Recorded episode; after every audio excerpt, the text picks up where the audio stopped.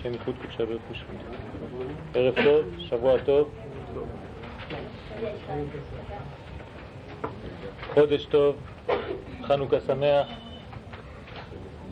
לכבות את הפלאפונים, להתחבר לצלצולים מהעולם העליון.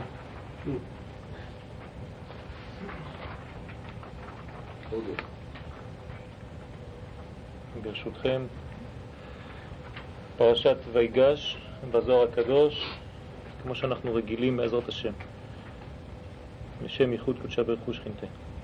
ויגש אליו יהודה, ויאמר בי אדוני. רבי יהודה פתח ואמר, כי הנה המלכים נועדו, עברו יחדיו, זה תהילים, תהילים 48. זה יהודה, כי הנה המלכים נועדו, זה יהודה ויוסף, לפי ששניהם מלכים, ונתקרבו זה בזה להתווכח שניהם יחדיו, לפי שיהודה עשה עצמו ערב על בנימין, והיה ערב אצל אביו עליו בעולם הזה ובעולם הבא. ועל כן ניגש לפני יוסף להתווכח עמו על דבר בנימין, שלא יהיה בנידוי בעולם הזה ובעולם הבא, כמו שכתוב, אנוכי אערבנו מידי, תבקשנו, אם לא הביאותי ואליך והצגתיו לפניך וחטאתי לך כל הימים. מה זה כל הימים? בעולם הזה ובעולם הבא. טוב, נחזור מההתחלה. ויגש אליו יהודה. אנחנו מדברים על פשט הפסוקים. יוסף נמצא מול אחיו, והאחים במצב לא כל כך נעים. הם uh, כבר מבינים שהקדוש ברוך הוא מצא את עוונם בגלל מה שהם עשו, בגלל מחירת יוסף, והם רואים שהכל מידה כנגד מידה. אנחנו לא מדברים פה על אנשים פשוטים, אנשים ברמה גבוהה מאוד, והם כבר מבינים את זה לא עכשיו, אלא כבר לפני. האלוהים מצא את עוון עבדיך, הם כבר יודעים מה קורה, מבינים מה קורה. אבל עכשיו הם במצב שהם ממש במצב קשה, ואז בפשט יהודה ניגש של יוסף. כמובן שאנחנו לא לומדים רק את הרובד הפשטי של הפסוקים, אלא אנחנו מנסים להתעמק קצת בסייעתא דשמיא, ולמדנו כבר שיהודה ויוסף מרמזים על שני עולמות. יוסף מרמז על עולם עליון שנקרא יסוד, שנקרא תפארת, לפי הספירות, ויהודה מרמז על מלכות, מלכות ישראל. זאת אומרת שזה שני עולמות, עולם עליון ועולם תחתון. לגבינו זה כאילו הקדוש ברוך הוא וכנסת ישראל. יהודה זה אנחנו, יוסף זה הקדוש ברוך הוא, ברמז. ויגש אליו יהודה, קודם כל, תשימו לב לפסוקים, לא כתוב ויגש אל יוסף, כתוב ויגש אליו, אל מי אליו? אומר הזוהר הקדוש, אליו. ויגש אליו יהודה, ויאמר בי עדני, בי נמצא השם עדנות. עובדה יהודה, י' כ' ו' יש בו את השם. יהודה אומר ליוסף כביכול, יהודה, כנסת ישראל, אומרת להקדוש ברוך הוא, בי עדני, בי אתה נמצא. קוראים לי יהודה, על שמך, י' כ' ו' כ', גם ביהודה יש י' כ' ו' כ', בתוספת ד', שהיא הדלת, דלת כניסה. זאת אומרת שיהודה הוא בעצם מרמז לנו על ספירת מלכות, מלכות ישראל, שהיא הכניסה הראשונה, הדלת כניסה לכיוון הרוחני שנקרא יוסף. משם אנחנו חייבים להיכנס. אבל כדי להיכנס, כדי להתחבר, צריך להודות. ומי הוא ראש המדברים תמיד? יהודה. יהודה נקרא ראש המדברים. הוא כל הזמן מדבר ראשון. הוא מודה. צדקה ממני, הוא אמר בעניין תמר. הודאה, התבטלות, יש הכנעה, וכשיש הכנעה והתבטלות, ביטול כלפי הבורא, אז יש קבלה. מי שלא מתבטל, מי שלא עושה את עצמו נמוך, לא יכול לקבל שום דבר. מי שחושב את עצמו גבוה, לא יקבל שום דבר. מי שרודף אחרי הכבוד, הכבוד לא רץ אחריו, בורח ממנו. וזה רמז גדול שיהודה נותן לנו פה. ויגש אליו יהודה. סופי תיבות, ויגש שין, אליו ו', יהודה ה', שווה. אומר יהודה ליוסף, אני ואתה שווים. עובדה, השם שלך נמצא בי, בי אדוני. בי שם עדנות, י' כו' שאנחנו לא יכולים להגיד, אנחנו אומרים עדני. שווה, אנחנו שווים. אתה מלך וגם אני מלך. אתה מלך העולם ואני נקרא מלכות, מלכות ישראל, זה גם כן מלך. בי, אומר הזוהר הקדוש, בגמטריה י"ב, ככה מלמד אותנו הארי. הארי ז"ל, רבי יצחק לוריה עליו השלום, בי אדוני, בי י"ב. זאת אומרת, אומר יהודה במילים אחרות, שהוא המלכות, רמז למלכות, בי במלכות יש 12 צירופים של השם. הרי כל חודש יש צירוף שונה של הקדוש ברוך הוא, י' כו' כמשתנה. כל הרמזים האלה, תסתכלו כמה עד אין סוף אנחנו יכולים להעמיק, להעמיק, להעמיק ולראות בפסוק אחד, במילה אחת, שיהודה כביכול, שני אנשים, אחים, אחד מדבר עם השני.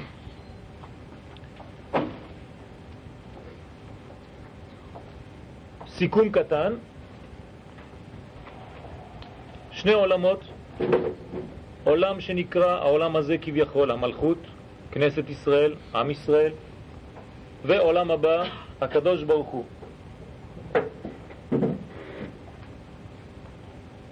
כנסת ישראל, המידה התחתונה, דהיינו אנחנו, אם יש בנו התערותא דלתתא, אם אנחנו מתעוררים מלמטה, וזה מה שקורה פה, ויגש אליו יהודה, יהודה ניגש, לא יוסף, יהודה מבין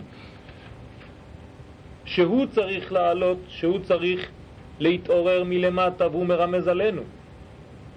זה מה שאנחנו צריכים לעשות. ויגש אליו יהודה, זאת אומרת שיש חיבור לשני עולמות. ואז כשיש חיבור לשני עולמות, אז יש שפע שיורד לעולם. למדנו שאם אין חיבור, אין שפע יכול לרדת לעולם. רבי יהודה פתח ואמר, אני רק חוזר על מה שאמרנו עכשיו, בלשון הקבלה זה נקרא מים נוקבים ומים דקורים, מים נקבות ומים זכרים. מים נקבות זה מים שעולים מלמטה כלפי מעלה, ואז זה גורם כאילו כמו עד שעולה מן הים, מן המים, ואז זה גורם לגשם.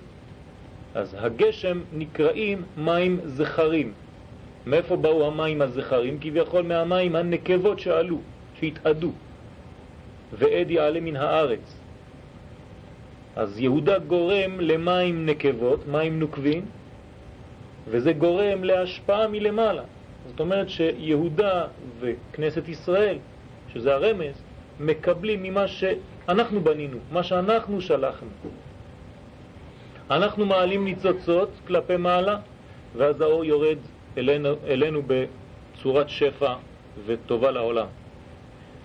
אז כתוב בתהילים, וזה מה שמרמז לנו דוד המלך בתהילים, תהילים מ"ח, כי הנה המלאכים נועדו. שני המלאכים, המלך העליון נקרא יוסף, המלך התחתון הם נועדו זהו יהודה ויוסף, לפי ששניהם מלכים.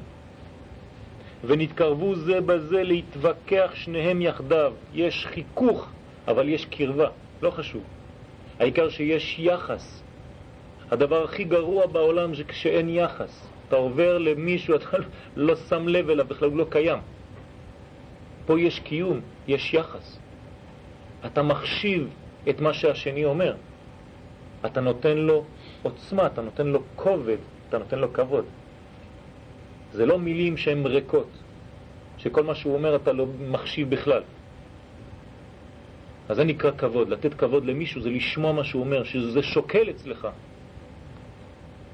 לפי שיהודה עשה עצמו ערב על בנימין. למה היה ערב על בנימין? כי בזמן שיוסף היה בגלות, מבחינתם הוא לא נמצא, הוא מת, יוסף בהיותו בספירת יסוד, אם אין את היסוד, אין את החיבור, אז אין יחס מהעליונים לתחתונים, אין כלום, אין חיבור. וראינו מה קרה כשאין חיבור, רק פיזור, כל האחים, כל אחד הולך לכיוון אחר, יהודה יורד וירד יהודה מאחיו, יעקב לא מקבל רוח הקודש, אין לו נבואה, אין כלום, כי אין צינור מחבר, אין את יוסף. שמו את יוסף בבור. מי עושה את הפעולה במקום יוסף? בנימין. בנימין הצדיק, גם הוא נקרא צדיק, תשימו לב. אבל הוא בדרגה אחרת. הוא לא בדרגה של יוסף. זאת אומרת שאם יוסף היה פה ביסוד, וכל האחים היו פה במלכות, בתוך המלכות גופה, אם נפרט אותה, יש עוד פעם עשר ספירות פה. והיסוד שבתוך המלכות, שם נמצא בנימין. הוא גם כן יסוד, אבל של רמה נמוכה. לא חשוב. בינתיים הוא עושה את הפעולה הזאת של המעבר. עכשיו, מה קורה? מכרו את יוסף. יוסף בחוכמה יודע מה הפעולה של בנימין. אם עכשיו אני מוציא להם את בנימין, גמרנו, אין חיים יותר. היה אני, אני הייתי היסוד שלהם, מכרו אותי, הם רואים מה זה גרם להם. אני רוצה לדעת אם הם הבינו את זה. אז אני אקח את מי שמחליף אותי היום, את בנימין, שהוא גם כן הצינור, ואז עכשיו הם כבר התייבשו, גמרנו. מה אומר לו יהודה? יהודה יודע את זה. הוא ערב, הוא חייב להיות ערב. אצל מי? אצל אביו. מי זה אביו? או יעקב, או ברמז, הקדוש ברוך הוא. צריך שיהיה ערב. בעולם הזה ובעולם הבא. זאת אומרת, אין חיבור. וחטאתי לאבי כל הימים. מה זה כל הימים? ימים זה העולם הזה, כל הימים, העולם הבא, כמו שכתוב בהגדה של פסח. נכון? לרבות. אז זה מה שכתוב, וחטאתי לאבי כל הימים.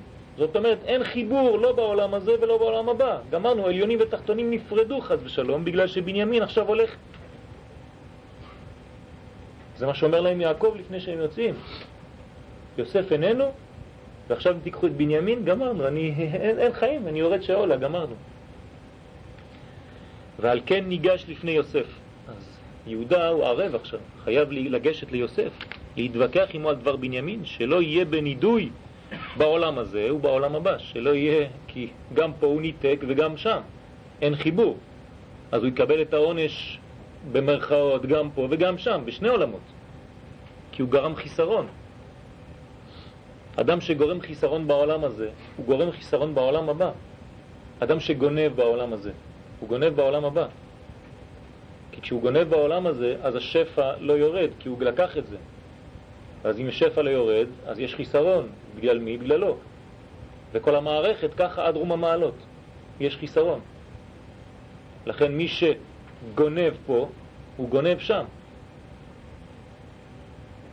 כמו שכתוב, אנוכי אערבנו מידי תבקשנו אם לא הביא אותי ואליך והצגתיו לפניך, אם בנימין לא יהיה פה וחטאתי לך כל הימים.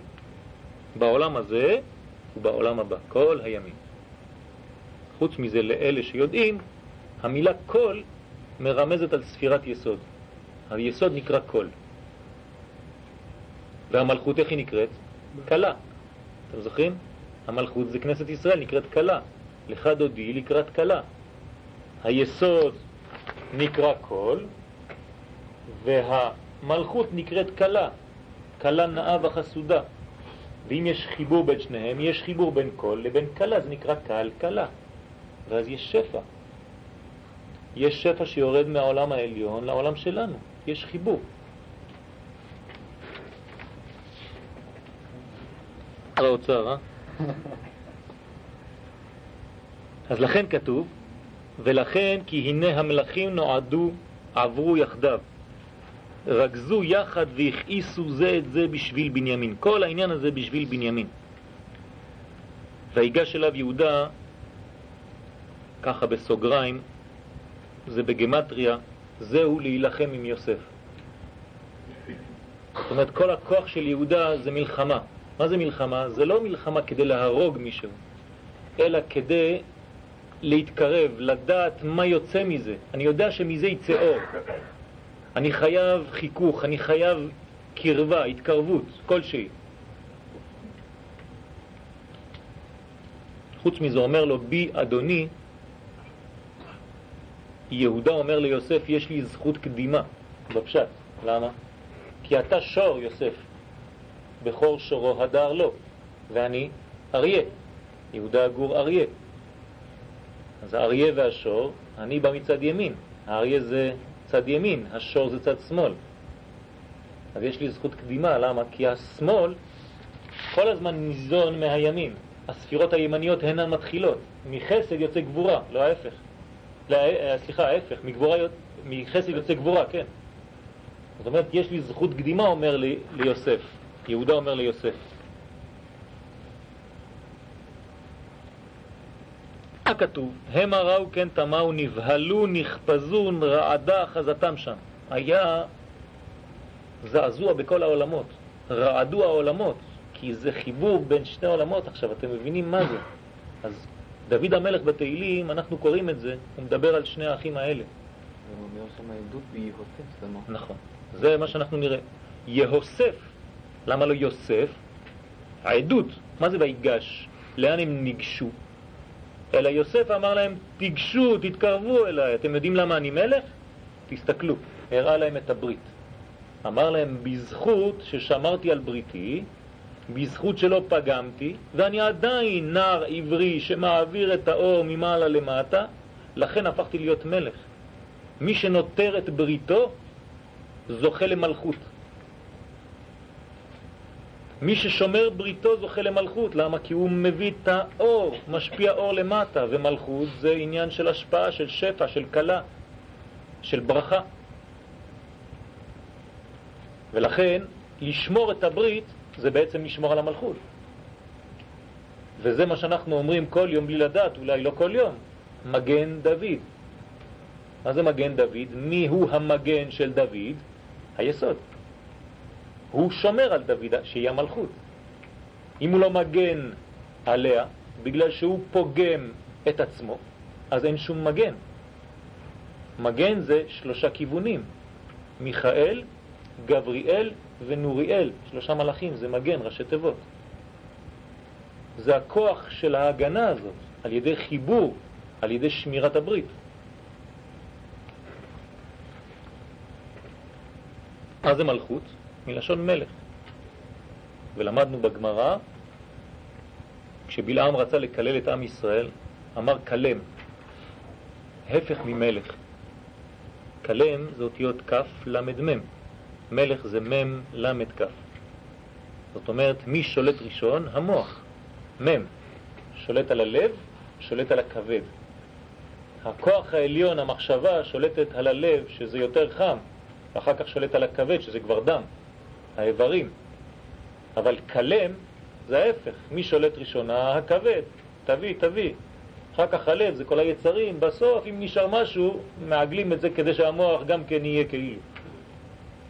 זה הפוך. מי ששולט על היצרים שלו נקרא מלך. זה מה שאומר הזוהר, מי ששומר על בריתו זוכה למלכות, כי הוא מלך, הוא שולט על היצרים שלו. לא כל פעם שיש לו חשק לעשות מה שהוא רוצה, בא לי.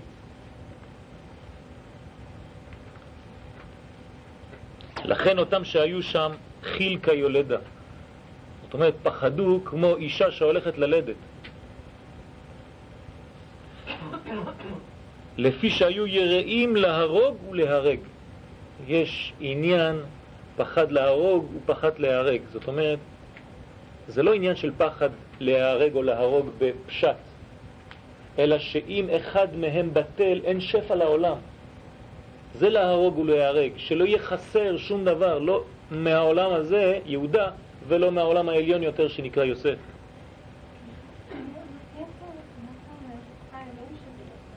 נכון.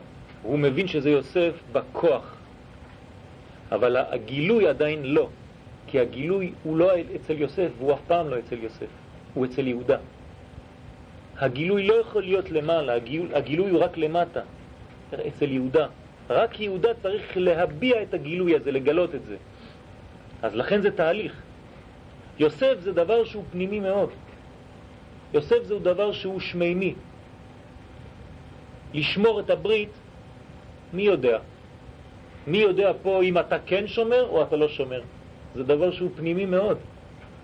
לכן מוסיפים לו ה' בשם שלו, יהוסף.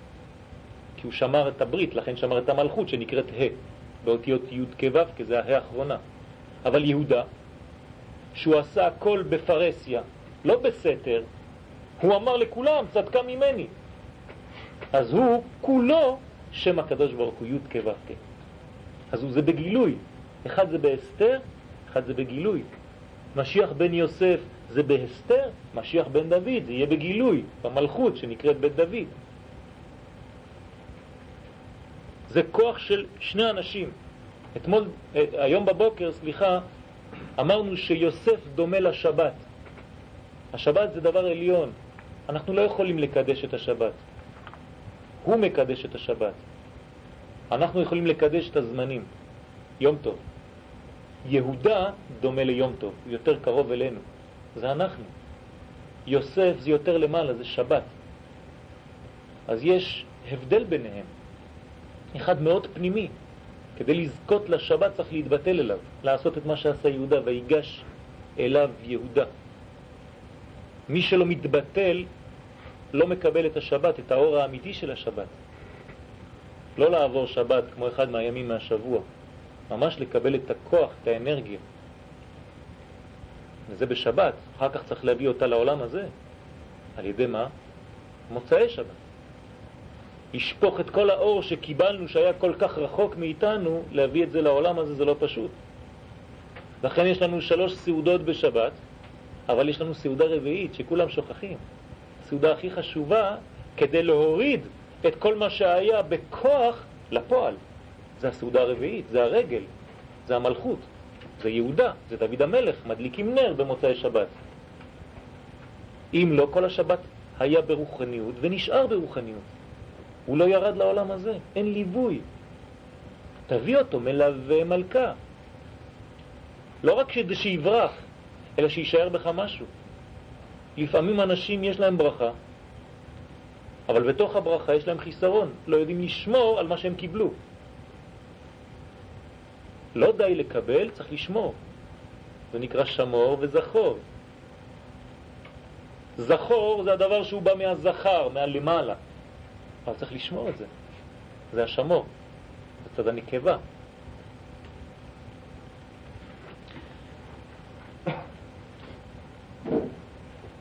והכל בשביל בנימין, שהרי יוסף נמכר בפקודת יהודה ונאבד מאביו, ואתה ערב של בנימין, ונתיירש שלא יהיה נאבד.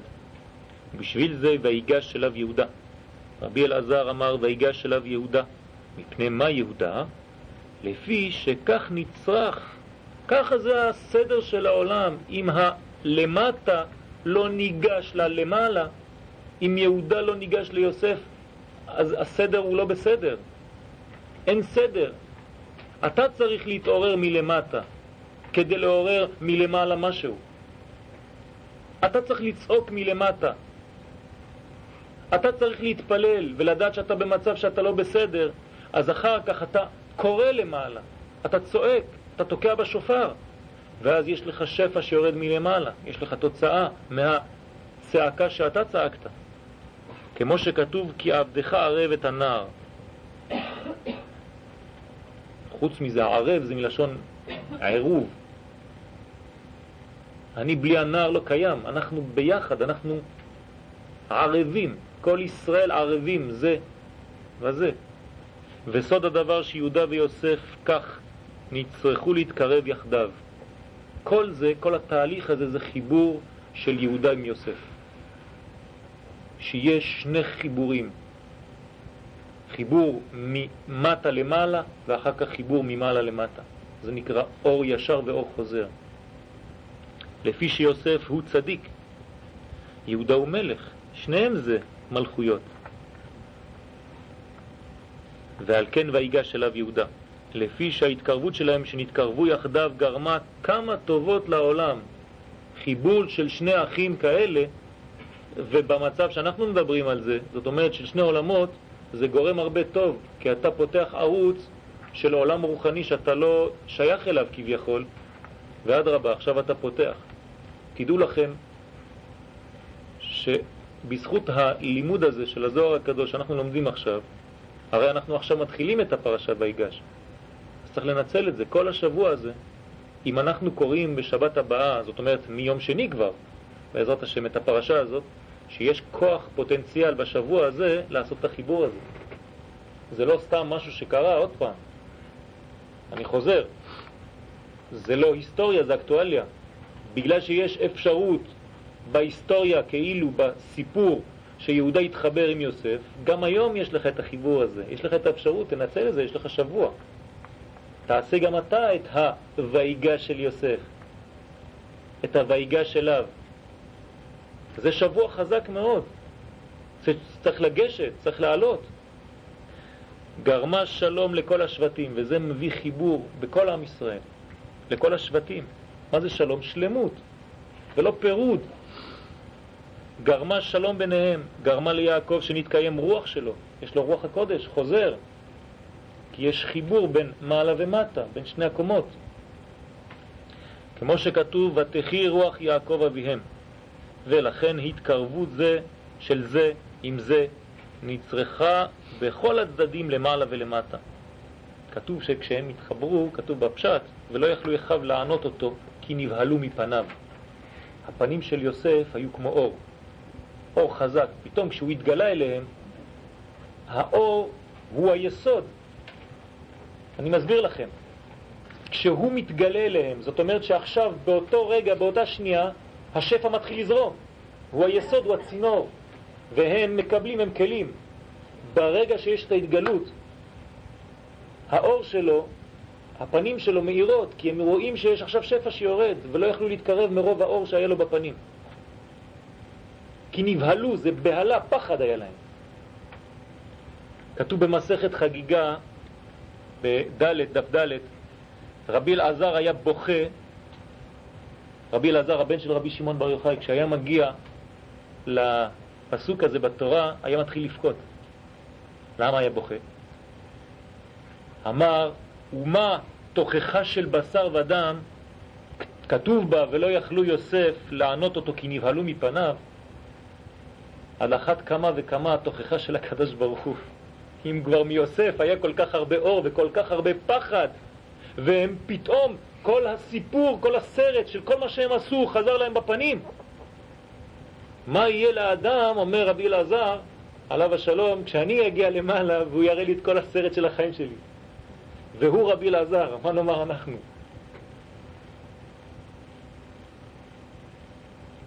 יפול על צווארי בנימין, אחיו, אז הוא נופל על צוואריו.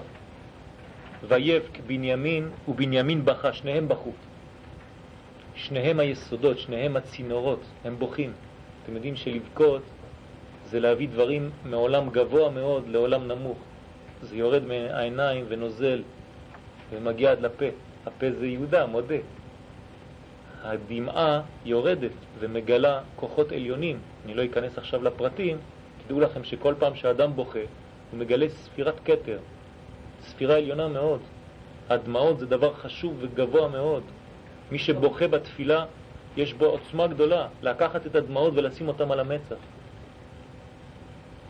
כל דמעה זה כוח עצום. שניהם בכו על צוואריו. מה זה על צוואריו? מה זה בוכים על הצוואר? אנחנו רואים סיפורים, שניהם בוכים אחד על הצוואר של השני. אבל למה התורה נכנסת לכל כך הרבה פרטים קטנים? אמר רבי יצחק, הרי ביארו שבכה על מקדש ראשון ועל מקדש השני. שני בתי מקדש שהיו בחלק של בנימין. מה זה צוואר? צוואר זה בית המקדש. בית המקדש נקרא צוואר. אתם מבינים? יוסף ובנימין, אמרנו שהם הצינורות, הם המעבר, הם החיבור בין מעלה למטה. ומה זה בית המקדש? אם לא חיבור של מעלה ומטה, מאיפה מגיע האור לעולם הזה?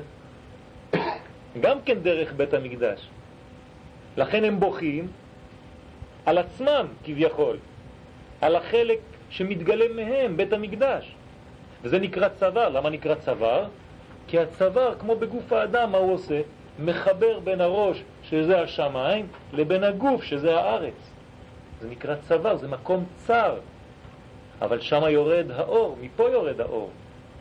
כל השפע יורד מפה, האוכל, המים, הנשימה, הכל עולה ויורד מפה. זה נקרא לבכות על הצוואר. כי אם הצוואר הזה הוא לא נמצא, אז מה יש? אין חיבור בין ראש לגוף, אין כלום. שימו לב, אנשים שלא מרגישים טוב, שהם קצת תקועים, איפה כואב להם? איפה סתום להם? פה. זה לא עובר, כי פה יש צמצום. אז מה צריך לעשות? כן. מה צריך לעשות? לפתוח, לפתוח את הערוצים. איך פותחים את הערוצים? על ידי ביטול של עצמי לדברים עליונים, ולדעת שיש. ולא בגלל שגדלתי ככה וסגרו לי את הערוץ הזה, את הצוואר, אז אני לא יכול לעשות משהו. אי אפשר לעשות כלום. לא, אפשר. אפשר לפתוח את הערוצים, לשנות את הדברים, לבנות את בית המקדש. זה נקרא בית.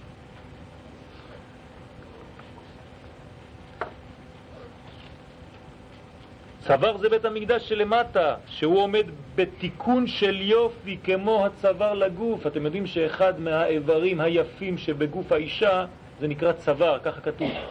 חכמים אומרים לנו, יש כמה איברים שהם יופי, נכון? מה צוואר הוא היופי של כל הגוף, נכון? בנוי לתלפיות, אלף המגן תלוי עליו, כל שלטי הגיבורים. מה זה תלפיות? שכל הפיות זה כמו תל, כולם מתפללים, כולם רוצים את המקום הזה. זה בית המקדש, זה גם הצוואר. איפה רוצה לנשוך עשיו את יעקב? בצוואר. רוצה לשבור את בית המקדש, את המעבר, שלא תהיה מעביר אור, כי אם אתה מעביר אור אני אבוד. וזה מה שאנחנו צריכים לעשות כדי שהוא יהיה אבוד. צריכים לעשות חיבור בין מעלה ומטה, זה התיקון שלנו, זה תיקון הגוף, כל תיקון הגוף זה בצוואר. כן, גם בית המקדש הוא היופי של כל העולם. היה אור מגיע לעולם כשהיה בית המקדש, לא סתם אה, מקום של תפילה. בית תפילה יקרא לכל העמים, זה אור לעולם כולו. אור ממעלה למטה, אבל גם ממטה למעלה, כי משם עולים התפילות, משם עולה הכל. קורבנות מלשון קרבה, קירוב. מה צבר? כל תכשיטי האישה עליו תלויים. כך בית המקדש, כל תיקוני העולם שזה נקרא תכשיטים, יופי, אבנים יקרות, בו תלויים ובו שרויים. תראו איזה יופי, איך כל הפרשה פתאום, אנחנו מדברים על עצמנו, על איך, איך אפשר לתקן את החיים שלנו היום. תשימו לב, שזה לא מדבר סתם על דברים, תראו איך ההיסטוריה מתלבשת בתוכנו היום. מה צוואר? כיוון שנחרט, כל הגוף נחרט עמו. תורידו לאדם את הצוואר, אין לו כלום. כן, גם בית המקדש, כיוון שהוא נחרט ונחשך, אין אור בעולם. כל העולם גם כן נחשך. לכן הולכים בחושך, לא יודעים לאן הולכים, אין כיוון. כשהיה בית המקדש היה כיוון. לכן צריך להתפלל על בית המקדש. ואין מאיר השמש ולא שמיים וארץ וכוכבים. מה זאת אומרת שמיים וארץ וכוכבים? זה כל הזיווג של הספירות, זה נקרא כל הביטויים האלה. שמיים, כוכבים וכל זה, אין חיבור ביניהם, אין התמזגות ביניהם, ולכן אין שפע בעולם, חז ושלום, אין מעבר. אתם זוכרים מה אמר יוסף? 11 כוכבים, השמש והירח, וכל הכוכבים, זה כל הספירות משתחווים לי. למה משתחווים לי? לא בגלל שאני גאה אלא בגלל שאני מרמז על הקדוש ברוך הוא, אם אין לכם ביטול ואתם לא משתחווים לי, איך אני אתן לכם שפע? הרי אני המשביר במצרים. מה זה מצרים? מצר.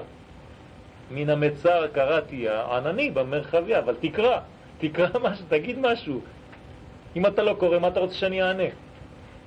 לפיכך בכה יוסף על זה, ולאחר שבכה על זה, בכה על השבטים שהגלו, כי אם אין צוואר, אם אין בית המקדש, הרי יש גלות, הרי יש פירוד, יש פיצול, יש פיזור, שכאשר נחרב בית המקדש כל השבטים גלו מיד ונתפזרו בין האומות, ואז לא הכלל שולט, אלא הפרט שולט.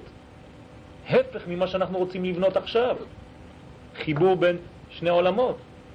זה שכתוב וינשק לכל אחיו ויבק עליהם. עליהם ודאי, ויבק עליהם, הוא בכה עליהם, לא הוא בכה עליהם, הוא בכה בגללם, הוא בכה על מה שהוא ראה שיקרה להם. על הכל בכה.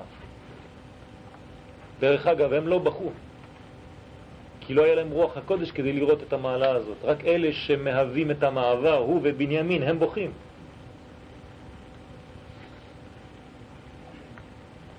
והכל נשמע בית פרעה. רבי אבא פתח ואמר, נחשפה וגם קלטה נפשי לחצרות השם, ליבי ובשרי ירננו אל אל חי. תהילים 84. אומר דוד המלך, בואו ראה, ככה מביא הזוהר, מה זה הכל? תשימו לב, הכל בלי ו' והכל נשמע בית פרעה. בואו, כל אדם שמתפלל תפילתו לפני ריבונו, נצרך לו שלא ישמיע קולו בתפילתו. אתם יודעים שלפי הסוד, בתפילת העמידה, לא משמיעים את הקול. אף אחד לא צריך לשמוע, אפילו לא אני. לפי ההלכה בשולחן ערוך, אפשר לשמוע את הקול, צריך להשמיע לאוזנו. לפי הסוד, לפי הזוהר הקדוש, לא משמיעים את, את הקול, כי יש מלאכים שתופסים את התפילה וגונבים אותה, חז ושלום. אז לכן לא משמיעים, רק מניעים את השפתיים כמו שרואים מחנה, שחשב אותה לשיקורה. למה? כי שפתיה נאות, אבל לא היה יוצא קול. גם לפי הסוד לא משמיעים קול בתפילה, אלא רק ככה. ומי שמשמיע קולו בתפילתו, תראו הזוהר מאוד מחמיר על העניין הזה, מי שמשמיע קולו בתפילתו, אין תפילתו נשמעת, חז ושלום. מפני מה? לפי שהתפילה אין היא קול הנשמע. התפילה האמיתית זה לא קול שנשמע. מה זה תפילה? תפילה זה דבר שהוא פנימי, שהוא מאוד עמוק, מאוד עליון, ואם הוא נשמע הוא כבר בעולם הזה. אז זה לא נקרא ש... תפילה. ההכנה לתפילה, כן, נשמע. כל המזמורים, מזמור מלשון לזמר, עריצים, לשבור, לקצוץ את כל מי שמפריע לתפילה, לכן אומרים פסוקי דזמרה, כאילו שיש לי מגל כזה שחותך ומזמרה, כדי להכין אותי לדרגה הזאת שנקראת 18, העמידה. לפי שהתפילה אין היא כל הנשמע, שהקול ההוא שנשמע אין הוא תפילה, זה לא תפילה. לכן אל תשמיע קול. ומהי תפילה? זה קול אחר, התולה בקול הנשמע. אומרת, זה קול יותר עליון. ואיזה הוא קול הנשמע? זה קול ההוא שהוא בוו. זאת אומרת, אם אתה רוצה לדעת מה זה קול שנשמע, זה קול, כשאתה כותב אותו קוף וו למד, זה קול שלם. זה קול שהוא שייך לפה. אבל פה בפסוק, והקול נשמע בית פרעה, זה קול בלי וו. זאת אומרת, מה נשמע בית פרעה? עכשיו, בית פרעה זה כבר לא פרעה שאנחנו רגילים אליו. בית פרעה זה הכוח העליון, זה המלך. איזה קול יכול להגיע לשם כביכול על ידי התפילה? הקול שלא נשמע. כל התולה בו זה קול ההוא בלא וו. לפיכך לא נצרך לו לאדם להשמיע קול בתפילתו, אלא להתפלל בלחש בקול ההוא שאינו נשמע, בתפילת העמידה כמובן. וזאת היא התפילה שמתקבלת תמיד. לא להשמיע את הקול. חוץ מזה שמפריעים לאנשים, יש אנשים שקוראים את העמידה בקול רם. כמעט. וסימנך, סימנך, והקול נשמע. אז זה הסימן. הקול בלי ו' הוא הנשמע. השני עם ו' כביכול לא נשמע, חז ושלום. קול בלא ו' נשמע. זאת היא התפילה בלחש. שכתוב בחנה וקולה לא יישמע. זאת היא התפילה שהקדוש ברוך הוא מקבלה, כאשר היא עם רצון והכוונה והתיקון הראוי כמובן. אם יש משהו שלא מובן, אפשר לשאול. ולייחד הייחוד של ריבונו כראוי בכל יום. מה זה ייחוד? זה ייחוד. ייחוד זה חיבור, חיבור מאוד קרוב אחד לשני, זה תפילת העמידה. תפילת העמידה, זה, יש הכנה לזה. זה כמו נישואין. יש אירוסים, יש תהליך, מכירים לאט לאט ועולים, עולים, עולים, עד העמידה, העמידה זה כבר הזיווג העליון. זה כוח עצום. אז לכן עולים, עולים, עולים ויורדים. גם בצורת הלימוד יש דבר שדומה לזה. בסדר חוק לישראל, הסדר, לפעמים אנחנו חושבים שבגלל שההלכה היא בסוף, אז זה דבר הכי עליון. אבל בעצם זה עלייה, עלייה, עלייה, ואחר כך ירידה, כי צריך להביא את זה לעולם הזה. אז זה הלוך ושוב. זה אור ישר ואור חוזר, אור חוזר ואור ישר. בית פרעה זה רמז על למעלה, זה מה שאמרנו מקודם, בית פרעה זה למעלה, המלך. הבית שנחשפו ונתגלו ממנו כל האורות וכל המנורות, וכל מה שהיה נעלם משם נתגלה. זאת אומרת, כל הכוח של החיבור בא מהעולם הזה שנקרא עולם שלמעלה, עולם הבינה, מפה. אנחנו בתחילת העמידה בעולם האצילות. צריך לצאת כלפי חוץ, זה לא פשוט, זה הרבה דברים, אני לא יכול להיכנס עכשיו לפרטים, זה מרומז בשיר השירים בפרק ח' אמצעך בחוץ אשקך. מי שמכיר את הסוד הזה, אולי החבדניקים מכירים, זה כוח עצום. למצוא אותו בחוץ, והמבין יבין. נעבור לשער הקדושה, ברשותכם.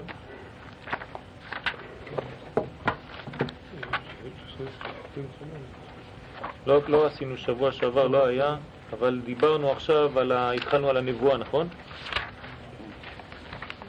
מי יכול להזכיר איפה היינו?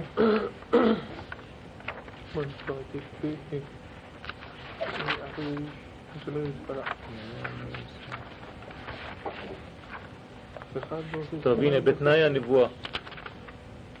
איכות הנבואה, מה עניינה? טוב, אנחנו נתחיל בדף פ"ו למטה, בתנאי הנבואה. הרי אנחנו מדברים על נבואה. נבואה זה גילוי, זה חיבור של עליונים ותחתונים. מה זה נבואה? הקדוש ברוך הוא מדבר דרך ה... והכל היה יוצא, כשהיו שומעים, שומעים את הכל יוצא מפי כהן גדול. זה עניין של מעבר. נביא זה אדם שמעביר את האור העליון כלפי העולם הזה, אז זה נשמע, זה פה. אז צריך תנאים לזה. מכיוון שכל עם ישראל, בעזרת השם, מי ייתן וכל העם נביאים, זה מקצוע לעתיד, קרוב, בתנאי הנבואה בקיצור גדול. כבר נתבהר שיש פגמים פוגמים בנפש צומחת, ויש בחיה ויש במדברת ויש בשכלית. בכל העולמות יש פגמים, שכאילו סוגרים את המעבר. ואז האדם לא מקבל, הוא לא מבין למה. וצריך לזכך את כולם, זה תיקון המידות. זה הפרות השמנות והרזות. שבע. כנגד חסד, גבורה, תפארת, נצח, עוד יסוד ומלכות. שבע. הפרות הרזות זה כל הצד השלילי, שרוצה כל הזמן רק לאכול, כי היא ניזונת מהקדושה, מהשבע פרות הבריות. אבל לא נודע כי באו אל קרבנה. אוכלות, אוכלות, אוכלות, אין כלום. ויש, ואם כן, צריך תחילה שישוב בתשובה גמורה. מי שרוצה להיות צינור לאור צריך לחזור בתשובה. מה זה לחזור בתשובה? היום זה תפס מושגים מאוד, uh, כל אחד מדבר על המילים האלה אולי בלי לדעת, אולי כן, אני לא יודע. אבל רוב העם אני לא יודע אם ממש מבינים. תשובה זה שורש כל השאלות, פשוט מאוד. לחזור למקום שיש את התשובה, הקדוש ברוך הוא. כל העולם הזה נקרא שאלה, שאול. כל הש... העולם הזה זה נקרא שאלות. האדם עצמו הוא בגמטריה שאלה, מה? 45. והאדם, מה? כשהוא אומר מה, יש תשובה. מה זה התשובה? הוא התשובה לכל השאלות. אז כשהוא חוזר בתשובה, הוא נכנס כביכול לתוך הבורא, הוא מתחבר אליו, זה נקרא חזרה בתשובה. תשוב ה', להחזיר את ה' שהלכה לגלות, של י' כו' מחזירים אותה לשורש, מחזירים אותה למקור. האדם חוזר לעצמו, למקורו, לפנימיותו, לזהותו הפנימית, השורשית. אז הוא שב, שבת, תשוב. אותיות תשוב, תשב, שבת זה חזרה בתשובה. בראשית, ירא שבת, ברית אש, חזרה לשורש. תשובה גמורה מכל מיני עבירות. מה זה עבירה? עבירה זה יציאה מן הפסים. עבירת תנועה. ומן העבירות או מן המידות הרעות, אדם כעסן, אדם מקפיד, אדם, אני לא יודע, כל אחד מכיר את הדברים שלו. מסתכל במראה ויודע מה שהוא צריך לתקן. ולא ישוב עוד אליהם כלל. אז האדם צריך להתנתק, הגיע הזמן, גמרנו. אי אפשר שילד קטן, כל הזמן כשהוא אומר לך, אבא תביא גידה, אתה נותן לו גלידה, הוא קטן, בסדר, אז אתה אפילו נהנה מהטעויות שלו. אתה אפילו חוזר, אומר לו, תבקש עוד פעם, אז הוא אומר לך גידה, גידה. אבל כשהוא גדול אומר לך גידה, תשים לו סתירה, מה זה גידה? תגיד גלידה, אתה גדול עכשיו. אז עד, עד איזה גיל? עד איזה גיל נתקן את המידות שלנו? אם לא עכשיו. אי מתי? עכשיו צריך לתקן את המידות. המידות זה הכלים, כלים לקבלת האור שעתיד לבוא. חנוכה, חינוך, להתרגל לזה, ואחר כך יזהר לקיים כל מה שאפשר בזמן הזה מרמח מצוות עשה, שזה התיקון של כל הגוף שלו, בכלל, כל תיקון העולם. כמו שביארנו בחלק הראשון, ובפרט מאלו שהם לקבוע עיתים לתורה. הו-הו, דבר, תיקון גדול, ללמוד, פשוט מאוד, אם אתה לא לומד מה אתה יודע. בינתיים זה עוד לא טבעי אצלנו, הדברים לא טבעיים. נגיע לזמן בעזרת השם שיהיה כבר טבעי, שאנחנו נוכל להבין את הדברים מאליהם בגלל שאנחנו מלאים תורה כרימון. אבל עכשיו צריך ללמוד, ללמוד וללמד. להשתדל להעביר את האור הזה. אני שונא לתת שיעורים, אני אומר לכם את האמת. אם הייתי יכול לברוח מאשר לתת שיעורים הייתי בורח, אבל אני מרגיש שאני חייב.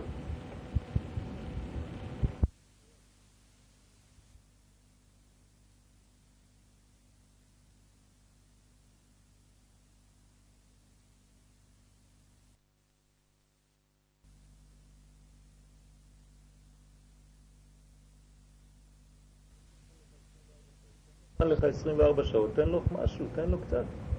תתקרב אליו, זה בשבילך, בשבילו, בשביל העולם כולו. להתפלל בכוונה שלמה, שלוש תפילות בכל יום. לא כדי להתפטר מהתפילות, לא צריך להתפטר מהתפילות, הוא לא מבקש כלום. תתפלל, תתחבר בכוונה ולקיים ברכת המזון. ברכת המזון, כמה זה לוקח ברכת המזון? בהתחלה זה היה חמש דקות, עכשיו זה שלושים שניות. אפילו לא יודעים אם עשינו, איזה ברכה עשינו איזה לא. מה זה? ואכלת ושבעת וברחת. צריך קצת ריכוז בדברים, זה כל כך חשוב, וכל מיני ברכות הנהנים בכוונה על המחיה ועל הכלכלה, ולהבין מה שאומרים, פשוט לשמוע, בלי להיכנס לכוונות, רק לשמוע מה שאומרים, תראו איזה יופי יש בתפילות. ולכבד השבת בכל פרטיו, ולקיים ואהבת לרעך כמוך.